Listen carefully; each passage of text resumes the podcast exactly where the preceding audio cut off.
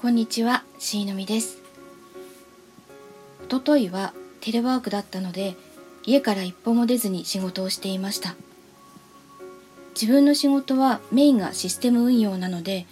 そのシステム絡みではテレワークは不可能なので、自分がテレワークをすること自体が珍しいことなんですけど、まるまる一日テレワークは初めてだったんです。で、すごい集中できて、すごいはかどるんですけど、集中しすぎて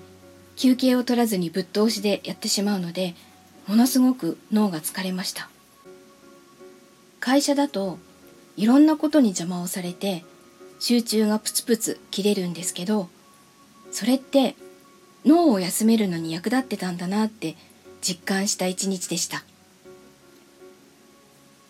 この週末はお出かけする方も多いと思いますが、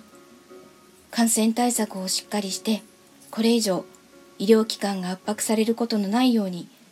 第7波が早く収束することを祈ってます。